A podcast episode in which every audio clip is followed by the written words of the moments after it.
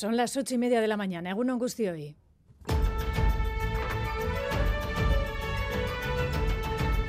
Crónica de Euskadi con Aichiber Bilbao. We cannot save a burning planet via fire holes of fossil fuels. The science is clear.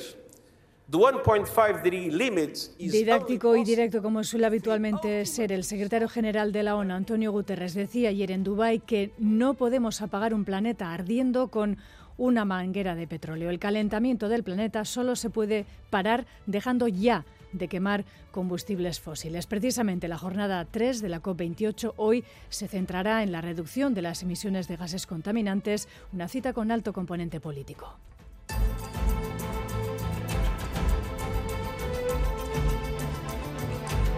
Y ha regresado la, la, guerra a Gaza tras siete días de pausa y lo ha hecho de manera muy sangrienta. En las últimas horas, cerca de 200 palestinos han muerto en los ataques del ejército israelí, que confirma al mismo tiempo que Hamas ha asesinado a cinco rehenes de los más de 100 que aún retiene en el subsuelo de la ciudad. La esperanza de sus familias se agota con este recrudecimiento de la guerra, así como la de los propios palestinos. 8.000 niños y adolescentes han fallecido en casi dos meses de conflicto. Raimundo Vicente, director de Ayuda Humanitaria y Cooperación Internacional de Save the Children, anoche en Gambara han sucedido cosas que no había memoria, ¿no? Los, los médicos de los hospitales han tenido que acuñar un término para registrar niños eh, que no existían en, la, en la disciplina médica de urgencias, que son niños sin ningún familiar superviviente. Son niños que han perdido a toda su familia y no se sabe qué va a pasar con ellos. En el ámbito político, hoy se reúnen en Ginebra las delegaciones de Junts y el Partido Socialista Obrero Español con la mediación de la Fundación Henri Dunant de expertos en resolución de conflictos,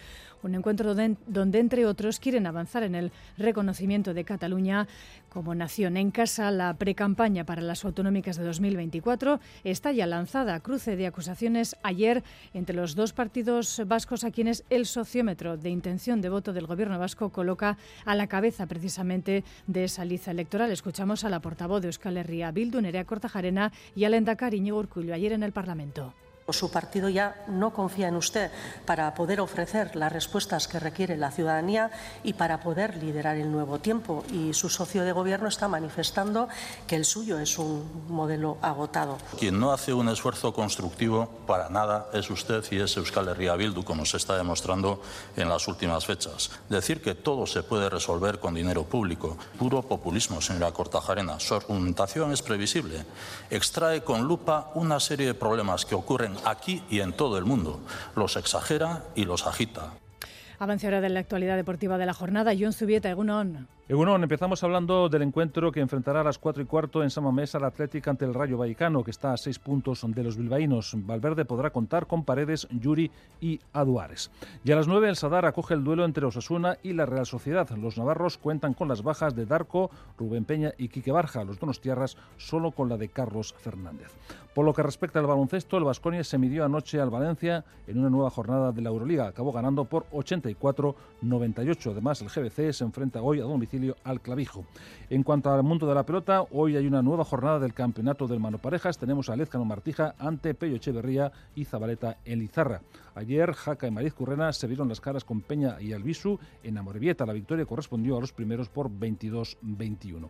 Y en balonmano, dos apuntes. El Anaitasuna se enfrentó a domicilio al Puente Genil con resultado de empate a 33 y además el Vidasoa se mide a las 8 y media en Artalecu al Huesca. Vamos a ver con el pronóstico del tiempo para las próximas horas. Saludamos a Nayara Barredo en Euskalmet. Egunon, Nayara. Egunon, hoy la jornada vendrá marcada por el frío y por la lluvia. Se producirán chubascos que en la vertiente cantábrica serán más frecuentes e intensos, sobre todo por la mañana, y las temperaturas máximas descenderán, con valores que se quedarán por debajo o en el entorno de los 10 grados. Así la cota de nieve se situará entre los 1.000 y los 1.200 metros, de modo que en las cumbres más altas podremos ver algo de nieve.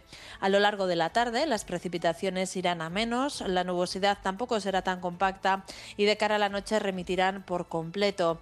Debido a que se abrirán claros a últimas horas, las temperaturas descenderán mucho y podrían bajar de los 0 grados en punto anterior. Por lo tanto, hoy hará frío y lloverá, aunque esas precipitaciones irán a menos a últimas horas. En carreteras, precaución en la Nacional 1, en Idiazábal, un camión averiado está ocupando el carril derecho a la altura de Chegarate, según informa el Departamento Vasco de Seguridad, y tengan precaución en carretera por la posible presencia de balsas de agua debido a la lluvia de estas eh, últimas horas. Reciban un saludo de las compañeras y compañeros de la redacción de Crónica de Euskadi fin de semana. En el control técnico coordinan Joseba Urruela y Xavier López. Son ahora las 8 y 5 minutos de la mañana, las 8 y media lo serán en 25. Comenzamos. Crónica de Euskadi con Aichiber Bilbao. Así se anunció, Israel y Hamas han retomado el enfrentamiento en la zona con dureza, como escuchábamos. Segundo día hoy de guerra tras la pausa humanitaria de la semana pasada. Joana Sánchez, vamos ya con la última hora. La franja amanece bajo la estela, la estela de nuevos bombardeos, sobre todo en Gaza, en la capital. Al menos 200 palestinos han muerto y más de 600 han resultado heridos desde que se rompiera la tregua. Desde la ONU precaria, la precaria situación de los civiles en la franja y reclaman un nuevo alto el fuego. 8.000 niños y adolescentes han muerto desde el inicio de la guerra. UNICEF, UNICEF califica la situación de insoportable. Is allowing the killing of children. This is a war on children. Segundo día de ataques cruzados tras una semana de tregua rota por las acusaciones de ambos bandos de no cumplir con el intercambio de rehenes y presos. Las autoridades israelíes confirmaron ayer la muerte de cinco prisioneros en manos de Hamas, aún quedan retenidas 132 personas. Y todo mientras continúa la presión internacional por alcanzar un nuevo alto el fuego. Egipto ha condenado el reinicio de los ataques aéreos y de las operaciones militares israelíes. Junto a Qatar y Estados Unidos trabajan para que Israel abra de nuevo el paso de Rafah y permita la entrada de ayuda humanitaria en la franja y mientras Siria acusa a Israel de un ataque con misiles sobre Damasco esta madrugada que solo habría causado daños materiales. Gracias, Joana. Desde Emiratos Árabes, desde Dubái, desde el seno de la COP28, la cumbre del clima, se redoblan los mensajes también para que las partes intenten, si no el fin de la guerra, una nueva pausa humanitaria. Egipto precisamente ha acusado a Israel de subestimar los esfuerzos de mediación de los actores implicados. Y sobre la cumbre propiamente dicho, tercera jornada hoy en la que los líderes mundiales van a volver a exponer sus compromisos para frenar los efectos devastadores del cambio climático en el planeta. Ayer, el secretario general general de la ONU, Antonio Guterres, instaba a terminar ya con los combustibles fósiles. Eder Menchaca. Antonio Guterres lanzaba una advertencia ante decenas de líderes mundiales y empresarios. We cannot save a burning planet no podemos salvar un planeta en llamas con una manguera de combustibles fósiles. Debe hacerse dejando de quemar esos combustibles. Guterres añadía es necesario dar el paso hacia las renovables. Afirmaba además que las constantes vitales de la Tierra están fallando, pero asegura que todavía estamos a tiempo de salvarlo. Esto en una jornada en la que intervenía también el presidente Pedro Sánchez. No soy un iluso, la emergencia climática está causando estragos y estamos lejos de cumplir los objetivos marcados en París, pero esta COP nos ofrece una oportunidad de adoptar una nueva agenda climática reforzada, justa y equitativa, por tanto aprovechémosla. Sánchez anunciaba la aportación de 20 millones al Fondo de Ayuda a los Países más vulnerables aprobado el jueves. En la jornada de ayer, 134 países, incluido España, firmaban una declaración para incrementar la financiación en agricultura sostenible, incluyendo objetivos dentro de los planes climáticos fueron numerosas las voces que aprovecharon para criticar los bombardeos en Gaza. Precisamente a las ocho y media de la mañana vamos a abordar el desarrollo de la cumbre con Marimar Alonso, directora de Acción Climática de IOBE.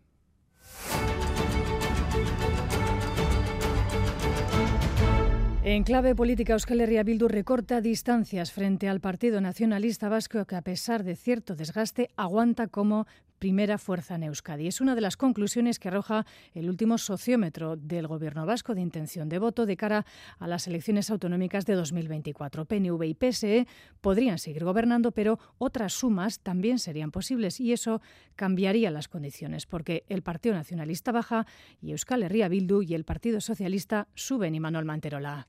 Según el estudio del gobierno vasco, el PNV sacaría 29 escaños, dos menos que ahora. EH Bildu, segunda fuerza, subiría 4, 25 en total. En la actualidad, el PNV le saca 10 asientos a EH Bildu, así que el margen se reduciría a 4. En tercera posición, el PSE ganaría 1, de 10 a 11. En cuarto lugar, novedad, se situaría el PP con un incremento de un escaño de 6 que sacó en 2020 con Ciudadanos a 7. Superaría así a el Carrequín Podemos Sumar, es así como el sociómetro recoge ese espacio político que perdería la mitad de su representación de 6 a 3. Vox se quedaría fuera. Con estos resultados, PNV y PS retendrían su mayoría absoluta sumando 40. Otras posibilidades pasarían por una suma EH Bildu, PSE y el Carrequín con 39. Y atención porque cada territorio va a marcar la diferencia. En Vizcaya el PNV no nota el desgaste y mantiene su hegemonía. En Guipúzcoa EH Bildu le adelanta y le saca seis puntos. Y Araba, territorio siempre plural, es donde más escaños bailan de un partido a otro. A tener en cuenta que estas encuestas se realizaron hasta el viernes pasado. Apenas unas pocas se hicieron después de conocer que Urcuyu no repetirá.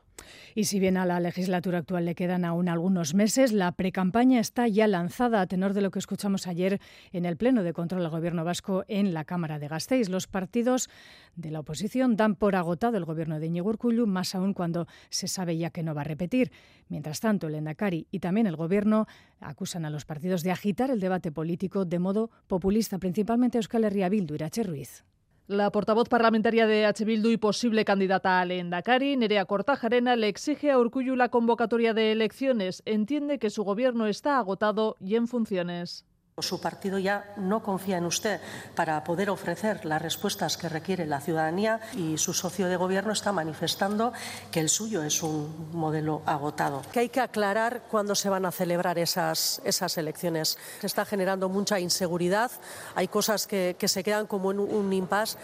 Cree que Euskadi necesita una inminente regeneración política e institucional. El Endacari le respondía acusando a la coalición Abertzale de populista por vender la idea de que con dinero público se solucionarían todos los problemas de Osakidecha. Además, Urcuyu les reprocha querer sacar rédito de una huelga feminista cuya eficacia cuestiona. Decir que todo se puede resolver con dinero público, puro populismo, señora Cortajarena. La utilización de la huelga feminista para fines partidistas. Mi pregunta es, ¿La causa feminista está hoy mejor o peor que antes de ayer jueves? Considera el Ejecutivo Vasco que los de Otegui exageran y agitan el debate político porque ya están en campaña.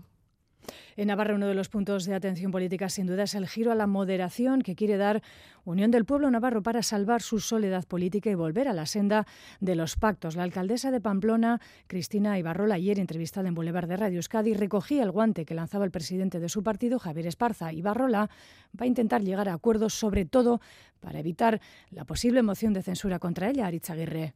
La alcaldesa Ibarrola cree que hay recorrido para lograr acuerdos con PSN y Gueroabay. Yo confío, desde luego, plenamente en que podemos acordar muchos proyectos. De hecho, en privado y en los pasillos están de acuerdo con muchos proyectos. Otra cosa es la escenificación política que cada uno quiere hacer de forma interesada.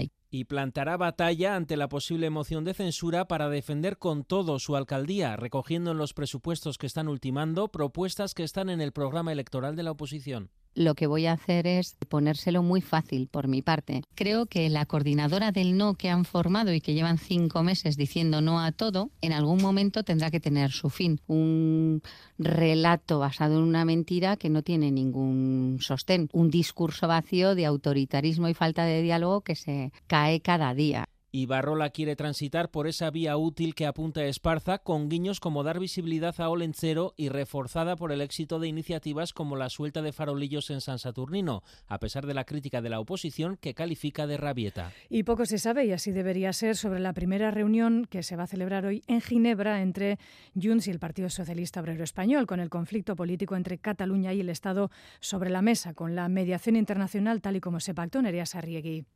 Sí, todo lo que rodea la reunión de hoy está cubierto por un manto de discreción total. Ninguna de las partes ha revelado cómo será el encuentro. Varios medios han adelantado en las últimas horas que la Fundación Henri Dunant prestará apoyo al equipo de verificadores internacionales que van a vigilar los encuentros entre el PSOE y Junts, también los que se produzcan entre los socialistas y Esquerra. Habrá un coordinador cuya identidad, dijo Pedro Sánchez, se conocerá. El organismo con sede en Ginebra medió en la negociación del fin de ETA con el gobierno de José Luis Rodríguez Zapatero. El silencio, ya lo decimos, es total. Félix Bolaños.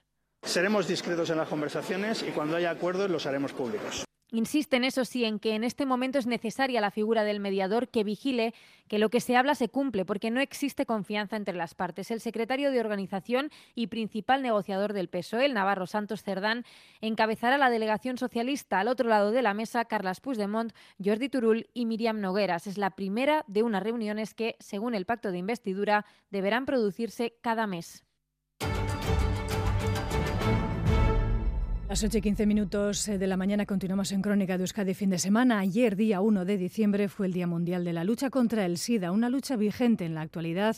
Según la Organización Mundial de la Salud en Europa, los datos de VIH han subido un 30%. En la comunidad autónoma vasca, 7.000 personas viven con el virus y las cifras van en aumento. Las nuevas generaciones, dicen, están perdiendo el miedo al SIDA y por ello la mitad de los nuevos casos se diagnostican tarde. El pasado año, un 7,7% de los portadores, las personas portadoras no sabía que estaba infectado. Líder Puente. El año pasado se diagnosticaron 127 nuevos casos de VIH en Euskadi y 38 en Navarra. Sobre todo los jóvenes han perdido el miedo al virus. Les falta información, no se protegen y los diagnósticos son tardíos. Marco Invert, agente de salud y educador de la Asociación T4. La principal estrategia para poder controlar el virus es el diagnóstico precoz. Una persona que descubre que vive con el virus tenga la posibilidad de acceder a un control y a un tratamiento. Hoy en día una persona que inicia un tratamiento aproximadamente a los 3-4 meses ya es indetectable. Deja de estar en el ranking de las personas que transmiten el virus. Cientos de vascos toman desde hace unos cinco años la PrEP para evitar contraer el VIH, pero no se pueden relajar ya que no esquiva el contagio de otras ITS, otras infecciones de transmisión sexual. Alfonso Setier, de la asociación Anitzak, en defensa de los derechos LGTBIQ+. Por suerte nos hemos visto que ya no es muerte, que hay medicamentos, que hay calidad de vida. También en esos datos está el aumento de la gente que está tomando PrEP, que al final es para prevenirlo. Pero sí que yo creo que el colectivo en general se ha relajado porque ya es algo que no es nuestro, que es de todo el mundo. Por ello, la información es fundamental. Paqui Lucha, psicoterapeuta educar desde la información, hacernos dueños de nuestra salud y de nuestra persona. Nosotros tenemos que protegernos a nosotras mismas y no pedir fuera lo que nosotras no estamos dispuestos a dar. Piden que las campañas de concienciación no se centren solo en un día o una semana, que seamos conscientes todo el año. El famoso póntelo, pónselo sigue vigente en cualquier momento. El condón es una medida de prevención básica. Y ayer finalmente eran detenidos los dos porteros de la discoteca MoMA de Bilbao por la paliza varios jóvenes el pasado fin de semana y otros cinco investigados por desórdenes públicos. Y esta semana ha fallecido el portero de una discoteca de Villaba tras varios días en coma, tras recibir un puñetazo cuando mediaba también en una pelea. La violencia en la noche es más frecuente de lo que pensamos. Gary Suárez. Las trifulcas, los altercados y las peleas nocturnas son algo habitual y cada vez hay más. Y a esas horas además la gente bebe y una cosa lleva a la otra y yo creo que sí que pasa más. Una chica le pegó a una amiga mía también de noche. Ya con algunas copas de más encima sí que suele pasar, pues ahora ya a la mínima, sobre todo mucho gente joven, veo que a la mínima ya salta, o sea, cada vez parece que hay más. Sí que es habitual ver peleas en todas las discotecas a las que vayas. Sí que es bastante habitual eh, ver mínimo una pelea, aunque sea una trifulca entre dos. Ocurre en establecimientos privados, sí, pero también en las fiestas de la calle. En Astenagusi sí que hemos visto bastantes peleas y así. Pues te diría, igual si estás en una chosna toda la noche, igual puedes ver tres peleas incluso cada noche o así. Los jóvenes hablan de un problema de respeto. Van como si fuesen, por así decirlo, muy sobrados hacia cualquier persona, ya no solo de mi edad, cualquier persona más mayor y demás, y yo creo que por lo menos un mínimo de respeto deberían de tener.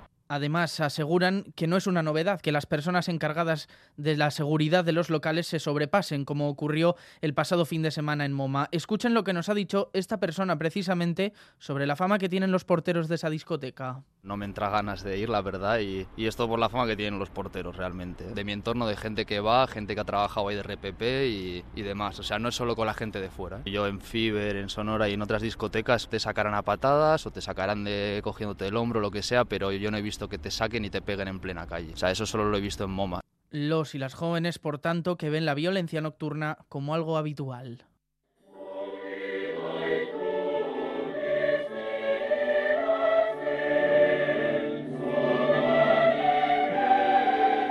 Y así con estas voces del Orfeón Donostiarra y con fuegos artificiales se encendían ayer las luces de Navidad de Donostia, la última de las capitales vascas en hacerlo. 60 puntos de luz para disfrute de pequeños y no tan pequeños. Nos encantan, sí, sí. Es una cosa muy bonita, es un detalle muy bonito por parte de la ciudad y es alegría. Nos gustan las luces y el ambiente navideño, ¿verdad? Un montón, sí a empezar con la Navidad, a arrancar. Es una fecha bonita, la verdad, para disfrutar en familia. Con las luces gana un montón, por supuesto. Queda muy bonito todo, sí, sí, por supuesto.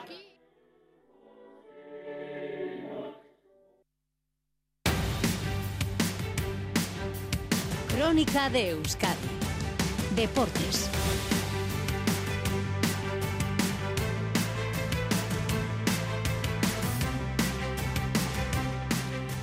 Las 8 y 20 minutos de la mañana, tiempo ahora para conocer con más detalle la actualidad deportiva para hoy sábado. John Zubieta, Egunon Berriro. Egunon, empezamos hablando de fútbol, del encuentro que enfrentará a las 4 y cuarto en San Mamés al Atleti ante el Rayo. Un Rayo que está a 6 puntos de los bilbaínos. Valverde podrá contar con Paredes ya superada su dolencia de espalda y recupera a Yuri después de perderse cinco encuentros oficiales, uno de ellos de Copa. También está apto a Duares. El míster rojiblanco destaca la capacidad ofensiva de un Rayo descarado que a domicilio es muy solvente. La verdad es que le veo muy bien al Rayo. Es el mejor equipo de.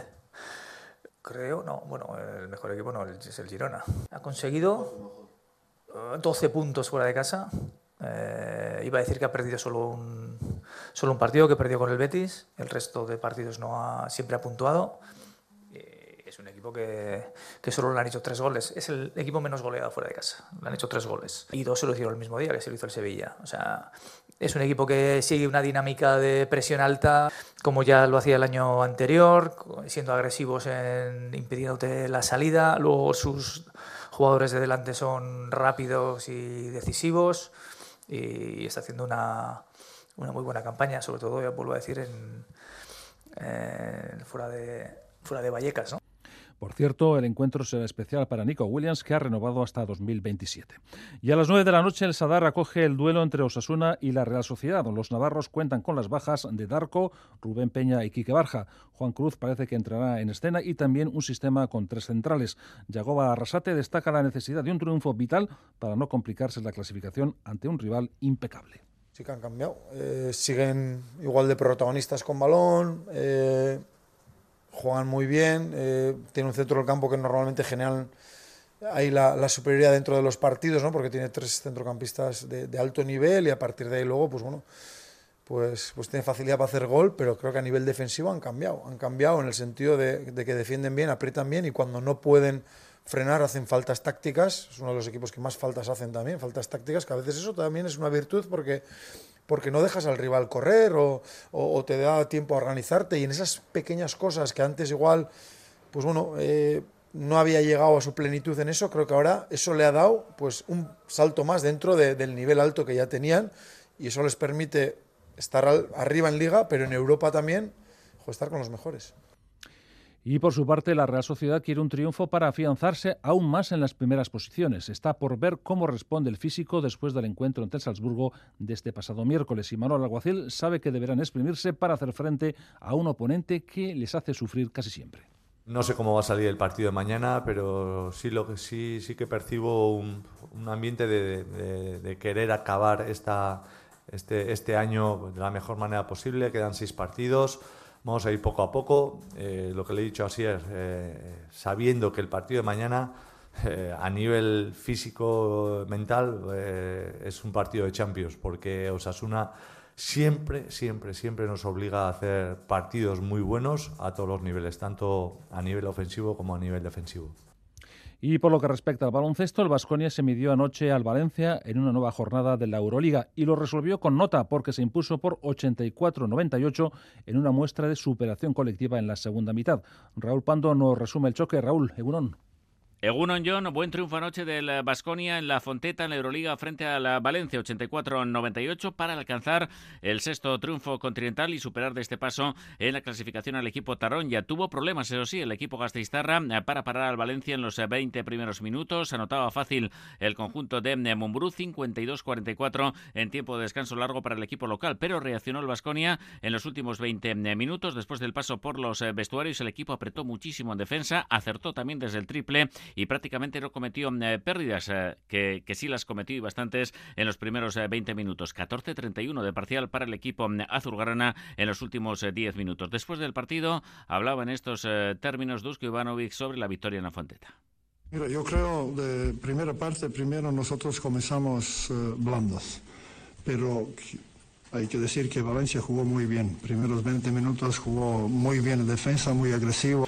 Cambiamos el segundo tiempo jugando más, más duro y mucho mejor en defensa, sobre todo esto como, como queríamos jugar. 24 puntos eh, Marcus Howard, 19 Chima Moneque, los mejores del Vasconia anoche en la Fonteta. Más baloncesto porque el GBC se enfrenta hoy a domicilio al Clavijo. Será a las ocho y media. Miquel Otrezola quiere revertir la derrota sufrida ante el Valladolid, ante un equipo muy aguerrido, pero en mala racha. Vamos contra un equipo que, que, bueno, que ahora mismo ha perdido seis partidos seguidos, pero yo esa situación ya la he vivido muchas veces. La de que venga, que perder muchos partidos, eh, querer salvarte, y, que venga cualquiera e intentar ganar como sea porque sabes que tienes muy poco que perder y, y, mucho que ganar y sobre todo porque la liga va pasando y tienes la necesidad de ganar. ¿no? Entonces es un partido muy importante, le tenemos que dar mucho valor, eh, ellos van a salir a, a, matar después el otro día que no se fueron con buenas sensaciones en Oviedo y creo que nosotros nos tenemos que centrar en las cosas que tenemos que hacer bien, que, que tenemos bastantes y, y afrontar el partido con, con muchísimas ganas. Recordamos que los riojanos son terceros por la cola. Añadimos también en este capítulo del baloncesto que mañana el Bilbao Basket y el Vasconia tienen cita en la Liga CB, será ante el, Valencia y ante el Juventud respectivamente. Asimismo, el Onte Guernica ya conoce su rival en la competición europea, será el Mechelen belga. La ida, el partido de ida será el 14 o 15 de diciembre, la vuelta en Maloste el 20 o 21. Lucas Fernández analiza al rival. Con dos jugadoras internacionales, tanto Kate Rees en el interior, eh, que bueno, pues viene de hacer un periplo por, por el college, por Arizona a muy buen nivel, o, Ray, Ray, Barrell, que, bueno, pues eh, eh, es primera ronda del draft, Universidad de Tennessee.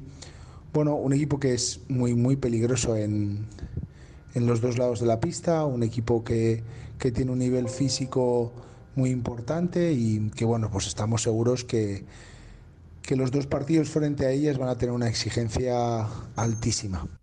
Dejamos el baloncesto, tiempo ahora para la pelota.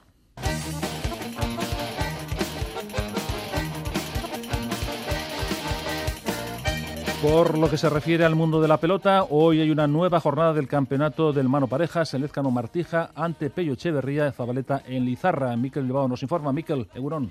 Uno, John, igual no es cuestión de hablar de urgencias, pero las dos parejas que se enfrentan hoy en Lizarra harían bien en empezar a sumar porque las dos parejas perdieron en la primera jornada y porque arrastran, ojo, tanteadores bastante negativos, menos 11, Pello Echeverría Zabaleta, menos 14 el Ezcano y Martija. Hoy de nuevo, Dan el Ezcano será el recambio de Joaquín Altuna, el vizcaíno habla así de sus rivales de esta tarde en Lizarra. Una pareja con, pues, con una, un potencial terrible, ¿no? Eh bueno, eh, perdieron el primer partido, pero estoy seguro que más si cabe irán con, con más ganas todavía al segundo y tendremos un, tendremos un partido muy, muy difícil. ¿no? Eh, creo que, que, como te he dicho antes, es una pareja que en principio va a estar arriba y bueno, tendremos que intentar hacer nuestro juego, intentar llevar el partido a, lo que a nosotros nos interesa más que a lo que ellos más que a lo que a ellos les interesa porque porque si ellos juegan cómodos eh, es una pareja que, que, es muy muy difícil de batir. El Festival de Lizarra se inaugura a las 5 y cuarto y lo hace con un partido de parejas Serie B. Se enfrentan dos binomios que perdieron la primera jornada. Se miden Mate Gascue ante De La Fuente y Vicuña. Una y Mata juega por expósito. Luego el estelar, el Ezcano Martijante, Pello y Zabaleta. Una curiosidad, tras siete años consecutivos con parejas de Baico, hoy Lizarra podrá disfrutar de binomios de Aspe. Y les apunto también que Jaca Mariz Currena se dieron las caras con Peña y Albisu en Amorebieta. La victoria correspondió a Jaca y Mariz Currena por 22-21 tras una gran remontada. Terminamos, lo hacemos con balonmano con un par de apuntes porque la Naitasuna se enfrentó a domicilio al Puente Genil, uno de los equipos más escasos de puntos, y el resultado final fue de empate a 33. Además, el Vidasoa se mide a las ocho y media en Artalecu al Huesca en la zona media de la tabla. Jacobo Cuétara se mostraba precavido a la hora de hablar de un oponente con buenos argumentos. Yo espero el Huesca que ha conseguido ganar en Cuenca, que ha conseguido sacar eh, el Logroño también. Bueno, un equipo que siempre está compitiendo y que es la tercera mejor defensa, si no me equivoco. Nosotros somos la primera, pero ellos la tercera. Y bueno, pues un equipo que al final siempre es competitivo y que tienes que jugar bien para poder ganarles. Nada más, más deporte a las dos y media en Quirón al día.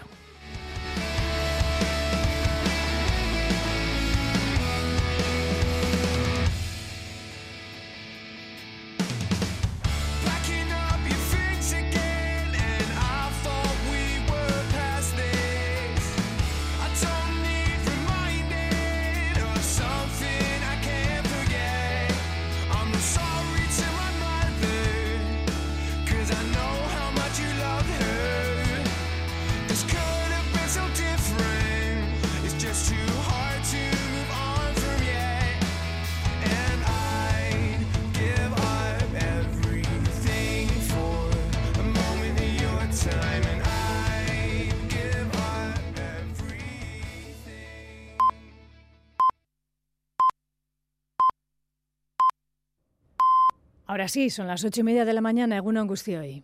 Crónica de Euskadi.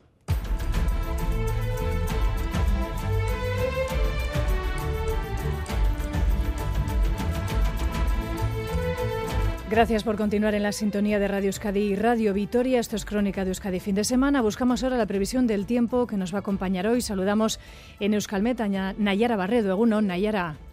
Hola, Egunon. Primer fin de semana de diciembre, primer sábado de diciembre. ¿Qué tiempo vamos a tener hoy? Frío, ¿no? Eso es, sí, destacamos el ambiente frío, ¿eh? ya que las temperaturas hoy eh, bueno, pues, eh, bajarán respecto a las de ayer. De hecho, a lo largo de la jornada prácticamente eh, apenas subirán respecto a los valores que tenemos en estos momentos. En principio, en muchos puntos del interior nos quedaremos en torno a los 8 o 9 grados, mientras que en la costa rondaremos los 10 u 11 grados. Así que ambiente frío, como decíamos, además acompañado con ese viento de componente norte y también hemos comenzado la jornada con lluvia, con chubascos además bastante frecuentes e intensos, sobre todo en la vertiente cantábrica. Durante la mañana en general seguiremos así. A lo largo de la tarde sí que esas precipitaciones bueno, pues van a ser cada vez menos cuantiosas, ¿eh? cada vez más espaciadas, de modo que de cara al final de la jornada sí que esperamos eh, que remitan en todo el territorio. Con estas temperaturas, bueno, pues la cota de nieve se va a situar en torno a los 1000, 1200 metros, así que las cumbres más altas eh, sí que hoy podríamos ver algo de nieve. Y después de que remitan esas precipitaciones, como decíamos, a últimas horas, bueno, pues la nubosidad también estará más rota, se irán abriendo claros, así que por la noche las temperaturas descenderán y lo harán de forma notable, ¿eh? así que podremos registrar algunas heladas en puntos del interior. ¿Y qué podemos avanzar de mañana domingo? Bueno, pues mañana ya la situación va a ser diferente. En principio no esperamos lluvia prácticamente hasta la noche y comenzaremos el día con mucho frío. Como decíamos, esas heladas que ya se pueden comenzar a registrar hoy a últimas horas, bueno, pues mañana al amanecer en muchos puntos del interior las temperaturas rondarán o se situarán por debajo de los 0 grados. Además, también podemos comenzar la jornada con nieblas en muchos puntos. A lo largo del día, bueno, pues predominarán las nubes medias y altas, pero como decíamos, prácticamente no esperamos y el viento soplará de componente sur, se irá intensificando a lo largo de la jornada. Así que las temperaturas máximas mañana serán algo más suaves, algo más agradables que hoy. Se moverán entre los 10 y los 15 grados. Y ese viento precisamente a últimas horas también ganará intensidad. Por lo tanto, como decíamos, mañana ambiente muy frío a primeras horas, pero dará paso a un ambiente más templado en las horas centrales del día con ese viento del sur. Es que. Agor. Tenemos ahora 5 grados en Gasteiz, 6 eh, en Iruña, 7 comparten Bilbao y Bayona y 8 grados en Donostia. En carreteras, atención en la Nacional 1 en Idiazábal, un camión averiado ocupa un carril sentido Echegárate, precaución también en la Vizcaya 735 en Erandio, la altura del cruce de Asúa, porque allí la carretera está cortada en ambos sentidos por la presencia de balsas de agua.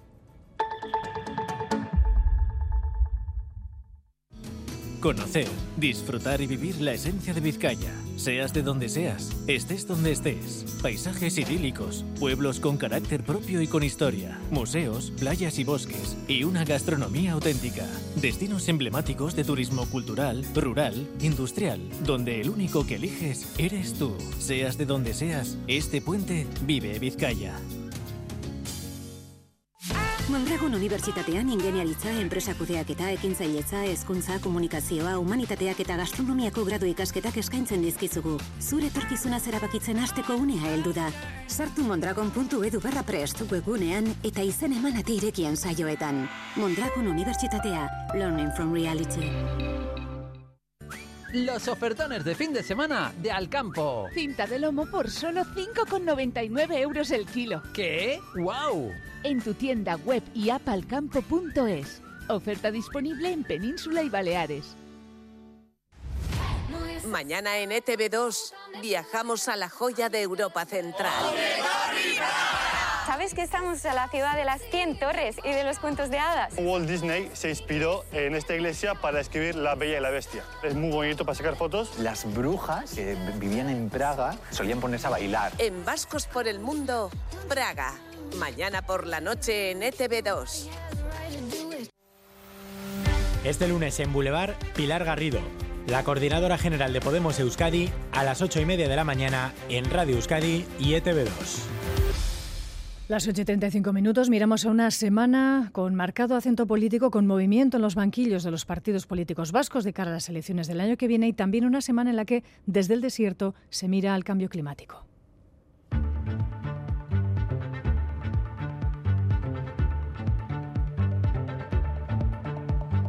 Flashback. Una semana más lo firma Lourdes Soria.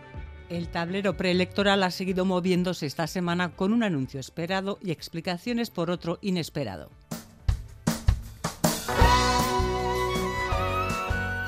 Así a nadie sorprendió que Arnaldo Tegui, que se postula a repetir como coordinador de H. Bildu, anunciara que no será el candidato al Endacari por esta formación. No puedo dar pistas sobre quién puede ser él o la candidata. Hemos mantenido esta hoja de ruta. Antonio Ortúzar negaba en Radio Euskadi que el PNV haya prescindido de Íñigo Urcuyu como candidato y añadía que la propuesta de Imanol Pradales es una sucesión en la cadena, una propuesta, eso sí, que se anunció de manera precipitada.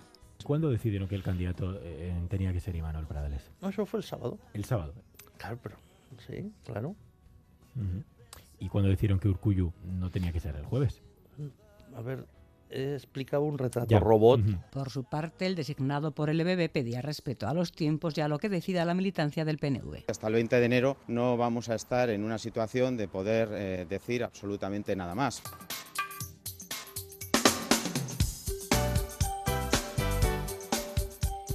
Mientras tanto, el Endacari Urcuyu y su equipo de gobierno que decían estar concentrados en los compromisos de esta legislatura.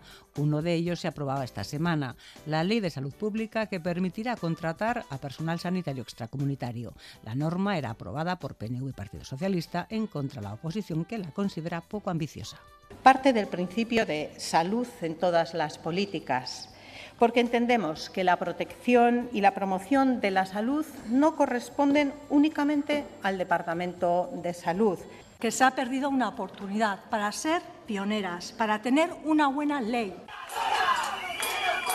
y protestas, manifestaciones y varias detenciones por desórdenes públicos en la jornada de huelga general del jueves en la CAP y Navarra convocada por el movimiento feminista de Euskal Herria y la mayoría sindical para reclamar un sistema público de cuidados. Un día histórico en Euskal Herria. Es hora de que las administraciones asuman su responsabilidad en esta crisis de los cuidados. La violencia machista ha seguido engrosando más víctimas en su macabra lista de asesinatos este año, 54. En estos días, cuatro agresores han acabado con la vida de tres mujeres y una niña y han dejado en coma a otra mujer más. Ha sido en Madrid, Valencia y Tenerife.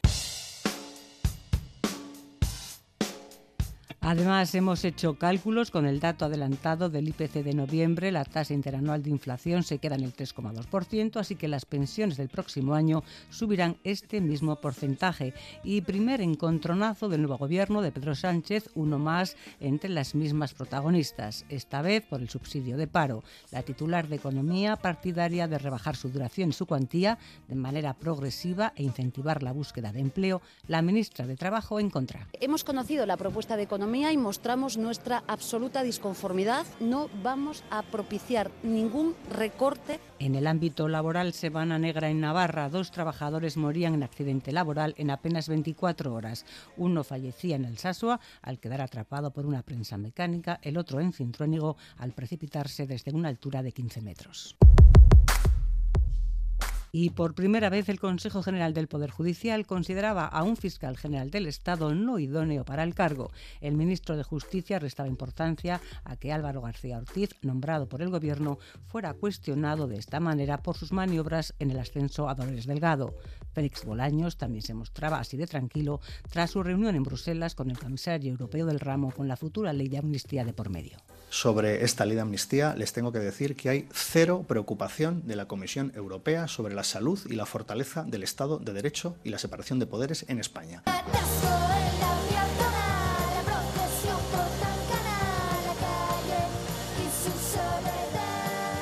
Y Y sí, señor, atasco de tráfico de 7 kilómetros en la P8 en Orio por una espectacular colisión múltiple con 13 vehículos implicados, por fortuna, sin víctimas mortales. Allí estuvo nuestra unidad móvil. Los herzañas que han participado en el dispositivo nos han mostrado con fotos cómo los vehículos implicados en el accidente estaban desperdigados. Ya en el exterior, en Dubái, arrancaba la cumbre del clima, la COP28, para revisar los planes de los gobiernos para la descarbonización. We know, as you know, the gravity y su presidente, el sultán Al-Jaber, CEO de una petrolífera, pedía flexibilidad a los países para llegar a consensos porque no hay otra salida, decía, ante la gravedad del momento. Y en la guerra entre Hamas e Israel, la presión internacional, el gobierno de Qatar como mediador. Conseguí al menos que durante unos días cesaran los combates para poder seguir canjeando rehenes por presos. Respecto a la otra guerra que sigue, Ucrania asegura que 2.000 civiles han muerto por ataques rusos. La OTAN cifra en 300.000 las bajas de soldados del ejército ruso.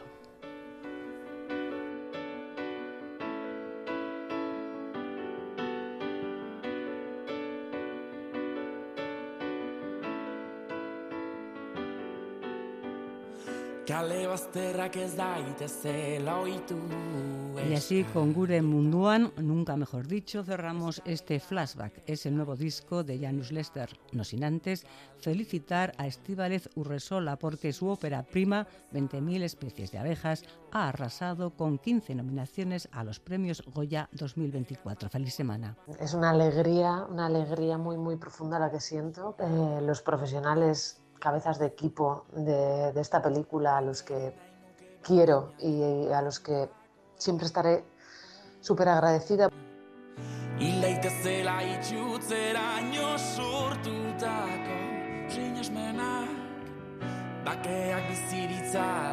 Sábado 2 de diciembre, primer sábado de mes, como decíamos, con noticias eh, más allá de las ya contadas. Repasamos ahora con Xavi Segovia, tu revista de prensa. Egunon, Xavi. Egunon, sí, comenzamos en Gara, que nos informan de la preocupación mostrada por la OMS por el auge en los casos de neumonía infantil no identificadas que se está registrando en China. Numerosas ciudades del norte del país están desbordadas por el aumento de casos, entre ellas Pekín, la capital. La OMS ha pedido más información al gigante asiático.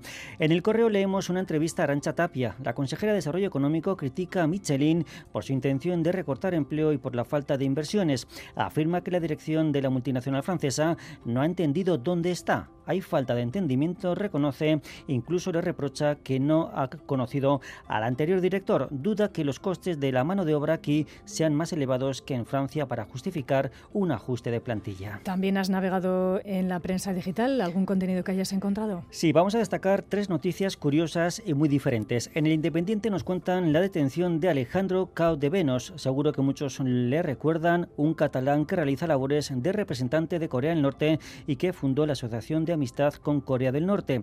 En las últimas horas era detenido y posteriormente puesto en libertad por presunta estafa. Se le acusa de ayudar presuntamente a evadir sanciones económicas de Estados Unidos. El FBI le estaría buscando. En el confidencial destacan la figura de María Calas, de cuyo nacimiento se cumplen hoy 100 años. Una voz que revolucionó, dice, la forma en la que se escucha la ópera en la actualidad. En El Economista nos cuentan que Amancio Ortega ha adquirido la mayor nave logística de Amazon en Irlanda por la módica cifra de 225 millones de euros. En total, cerca de 63.000 metros cuadrados de superficie.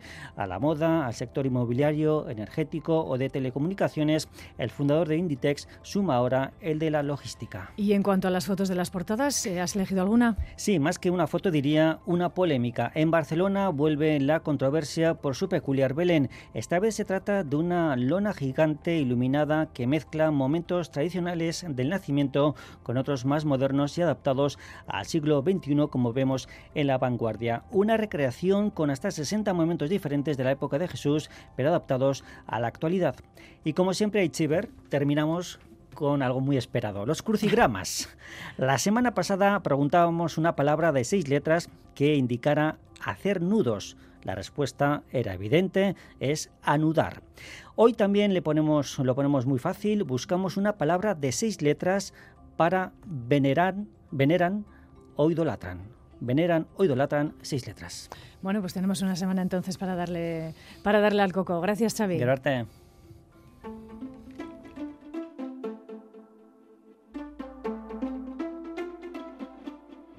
8 y 44 minutos de la mañana en Crónica de Euskadi fin de semana. Miramos ahora la emergencia climática que vivimos, una situación que no atiende de fronteras. En Dubái se está llevando a cabo, como saben, la conferencia de las partes de la Convención Marco del Cambio Climático de la ONU más conocida como COP, en esta edición número 28, en marcha hasta el próximo día 12 de diciembre.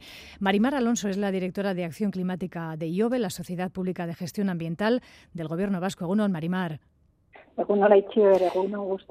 Eh, no está usted allí presencialmente, pero está siguiendo, está monitorizando desde Euskadi lo que da de sí esta eh, reunión, esta cumbre. Eh, ¿Qué podemos decir de lo que ha trascendido hasta ahora? ¿Destaca algo, quizá ese golpe de efecto de, la creación del mecanismo de pérdidas y daños, uno de los compromisos de la anterior COP, de la de Egipto, que ya se ha tasado con 600 millones de euros, un acuerdo al que se alcanzó, al que se llegó el primer día de la cumbre? Sí, pues es, significativo, ¿no? Sabemos todas que estas cumbres lo que llegan es acuerdos de última hora y en este caso el acuerdo de última hora de la cumbre anterior ha sido una concreción ah, en el primer día de la, de la cumbre con, con ese fondo eh, y con la dotación de los diferentes estados a, a ese fondo. Veremos a final de la cumbre cuál es la dotación final y cómo en los cuatro próximos años el Banco eh, Mundial va a ser quien eh, se ha establecido que gestione ese fondo.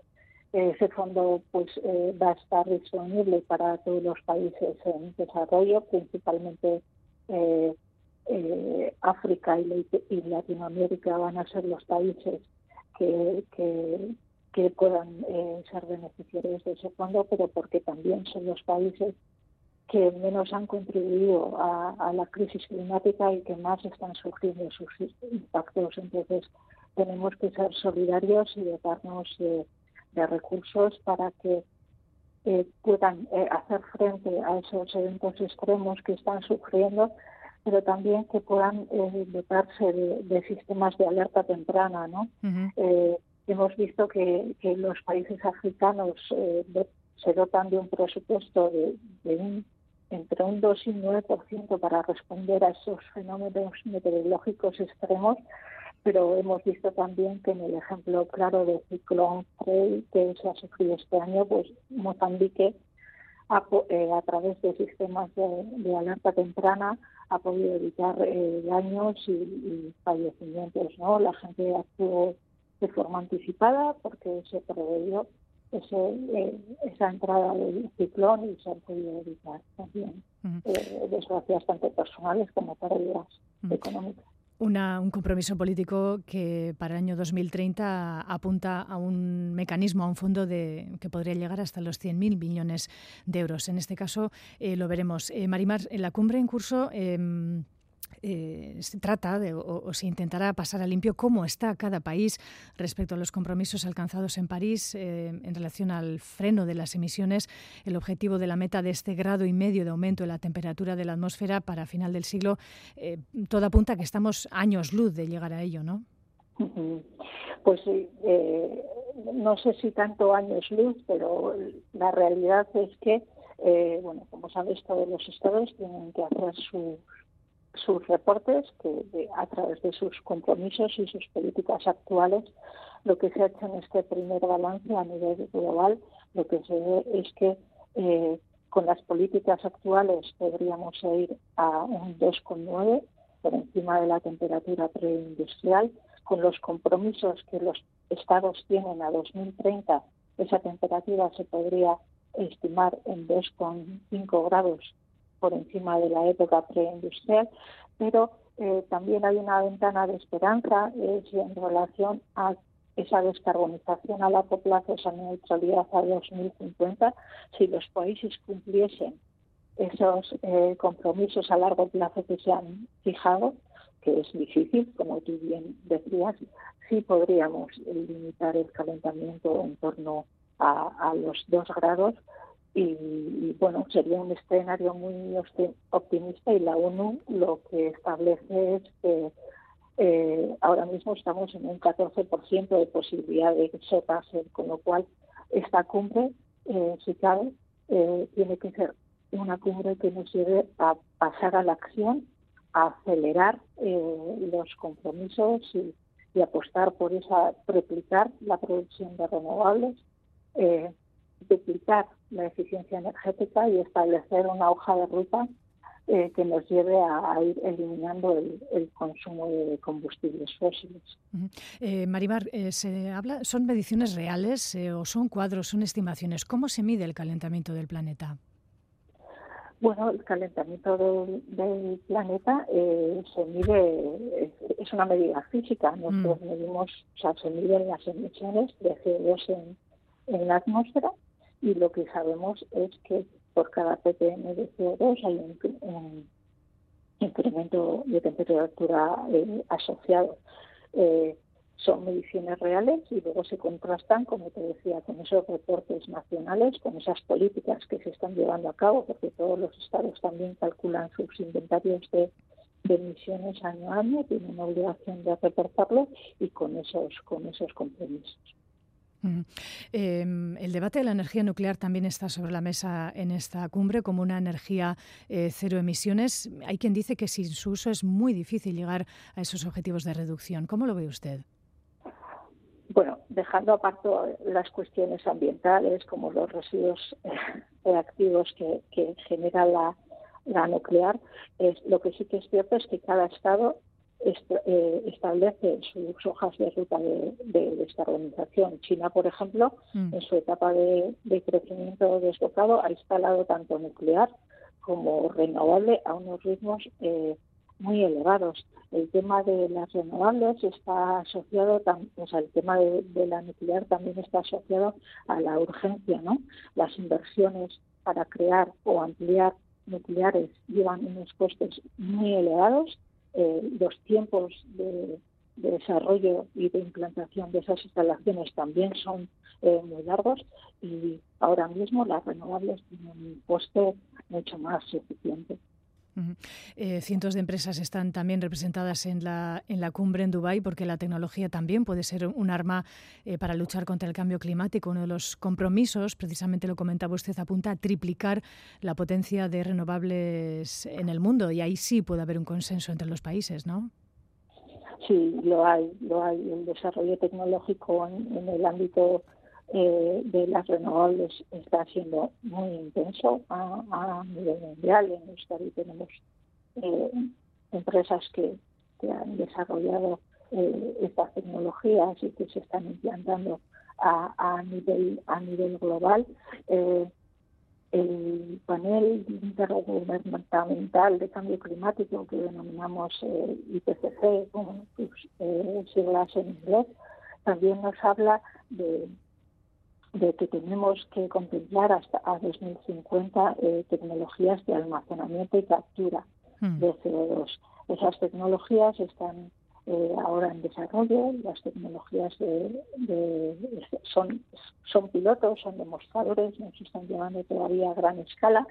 Eh, cuando hablamos de almacenamiento estamos hablando de un almacenamiento geológico profundo, integrar en el subsuelo el, CO2 y cuando estamos hablando de, captura de CO2 estamos hablando de utilizar ese CO2 en procesos industriales para dar lugar a otros materiales. ¿no? El hidrógeno verde también es una tecnología en cuanto a, renovables que va a servir para para aquellos procesos que no sean fácilmente electrificables y que nos va a ayudar a disminuir el consumo de gas natural. Por tanto, la tecnología es clave, pero sí que me gustaría trasladar un mensaje que es que solo con tecnología no vamos a llegar a la descarbonización. Necesitamos también eh, dentro de la sociedad cambiar nuestros hábitos de consumo, eh, apostar como se está apostando por el autoconsumo, por la implantación de renovables, por una movilidad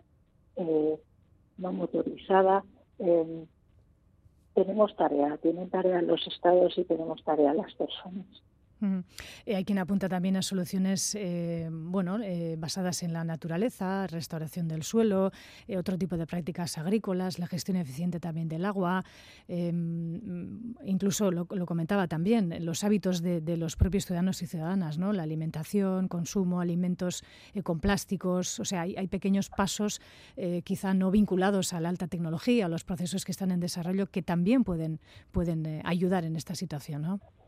Por supuesto, y, parte de esas eh, soluciones, como hablabas, las soluciones eh, basadas en la, naturaleza, la, el, envejecimiento de nuestras ciudades, lo que va a ayudar también es hasta a trabajar en reducir nuestras emisiones, pero también en adaptarnos a los efectos del cambio climático, porque solo disminuyendo las emisiones no podemos paliar los efectos de la eh, crisis climática. Los impactos están aquí, la atmósfera lleva una inercia, entonces tenemos que trabajar en medidas de adaptación y las soluciones eh, basadas en la naturaleza son un claro ejemplo de, de apuesta por adaptar el territorio a los impactos del, cambio climático y tienen un montón de beneficios desde la perspectiva de salud como eh, ámbitos de mejora en, cohesión social y también económicos, ¿no? Las ciudades y espacios eh, verdes cerca de las viviendas se valorizan las viviendas, entonces es muy necesario trabajar en medidas eh, adaptativas para los eh, impactos del cambio climático, pero de manera paralela a incrementar la velocidad de reducción de las, de las emisiones. Y como decías, las empresas tienen su tarea, las administraciones tienen su tarea y los ciudadanos y las ciudadanas también la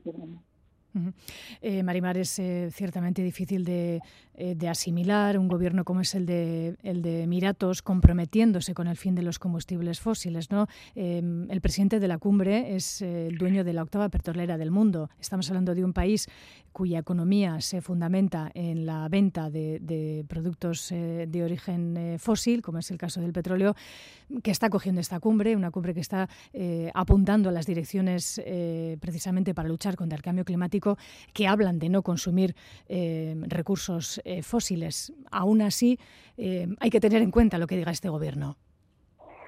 Bueno, la gobernanza de las cumbres mundiales establece que los, los estados se vayan rotando. Le tocaba a Asia. Mm.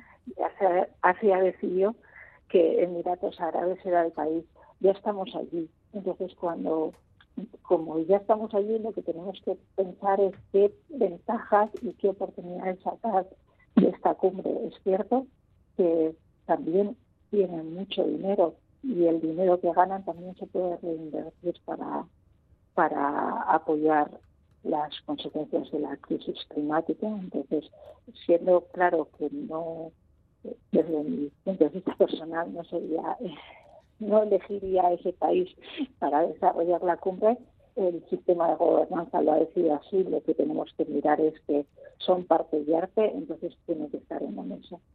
Mm. Pues eh, Marimar Alonso, directora de Cambio Climático de IOBE, gracias. Es que ricasco por eh, acercarnos a los retos de esta cumbre y por ser eh, pues, tan didáctica. Quizá podamos hablar con usted al término de la misma. Es que ricasco y buenos días. Sí, agur. Agur, gracias.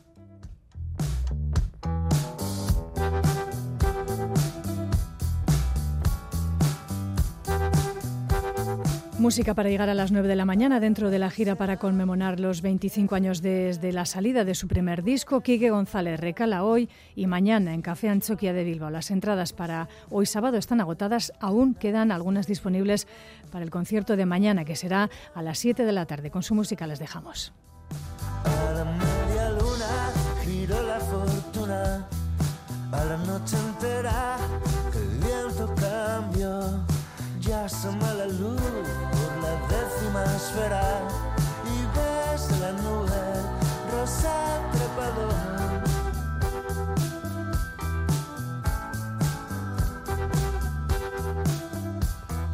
Ay de mi morena, que soy un espectro, somos entregados, cautivos los dos.